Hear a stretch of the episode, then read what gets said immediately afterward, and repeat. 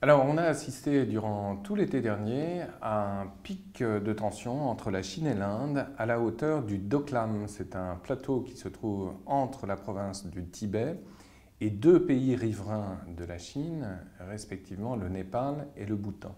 Et c'est parce que la Chine était en train d'aménager une route justement dans cette région intermédiaire que l'armée bhoutanaise a réagi assez violemment et a demandé, au vu des accords qui lient le royaume du Bhoutan à euh, la fédération indienne, a demandé à l'armée indienne d'intervenir. Et donc on était à deux doigts d'un affrontement entre euh, les armées indiennes et chinoises. Alors comment comprendre euh, cet état de tension et comment comprendre justement qu'heureusement par ailleurs ces tensions soient retombées? Euh, c'est lié tout d'abord à un contentieux historique euh, déjà très ancien qui remonte euh, à la période de la colonisation britannique,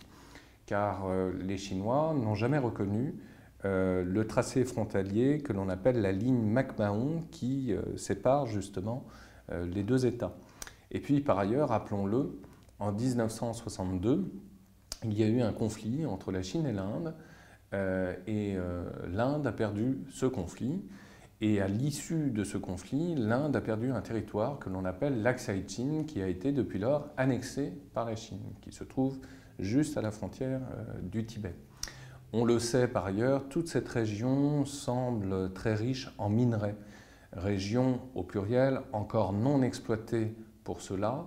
mais on sait également que dans les régions plus riveraines, notamment au nord, dans l'Assam, il y aurait aussi du pétrole. Donc pour toutes ces raisons, évidemment, il y a des tensions. Euh, mais c'est lié fondamentalement à un contentieux historique qui oppose plus que jamais les deux États. Alors en même temps, c'est assez contradictoire parce que euh, au début du mois de septembre, au plus fort de la crise, dont les médias occidentaux n'ont pratiquement pas parlé, Narendra Modi et Xi Jinping se rencontraient à Xiamen, euh, dans la province chinoise du Fujian, qui accueillait le sommet des BRICS. Et donc apparemment, il n'y avait absolument aucune tension euh, entre les deux hommes, en tout cas ce n'était pas palpable, alors que sur le terrain, on voyait bien que euh, le contraire était euh, évidemment vrai.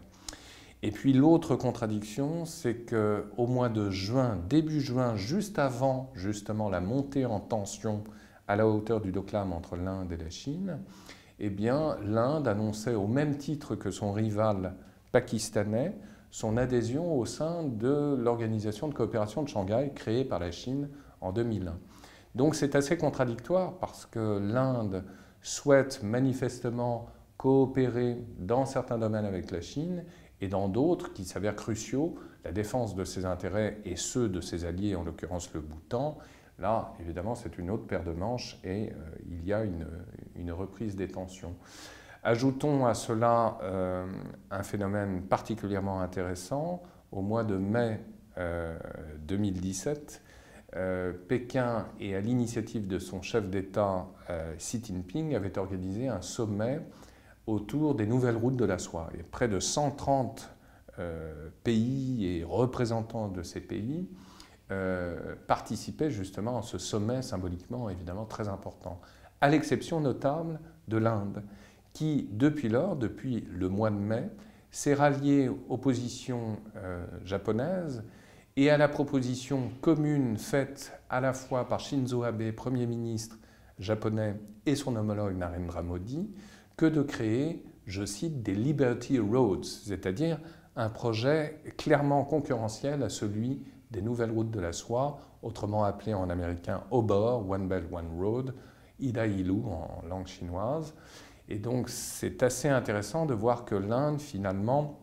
essaye de trouver une voie euh, singulière par rapport à ce vaste projet qui est celui euh, de la Chine. C'est lié évidemment à un phénomène euh, beaucoup plus global, celui du rapprochement, entre New Delhi et Washington, qui est observable depuis des années déjà, depuis la fin de la guerre froide, et qui, en 2016, s'est traduit par la visite de Barack Obama à New Delhi, avec une signature de très importants contrats, mais aussi, on le sait en amont, nous l'avons dit plusieurs fois dans des émissions de Stratpol, des coopérations militaires conjointes entre l'Inde, le Vietnam, mais aussi le Japon, allié des États-Unis. Donc, à tout point de vue, évidemment, cette tension qui s'est euh, terminé euh, au début du mois de septembre dernier montre bien que c'est assez symptomatique d'une détérioration générale des relations d'une part entre la Chine et les États-Unis, mais aussi la Chine est l'un de ses principaux alliés dans la région, à savoir l'Inde.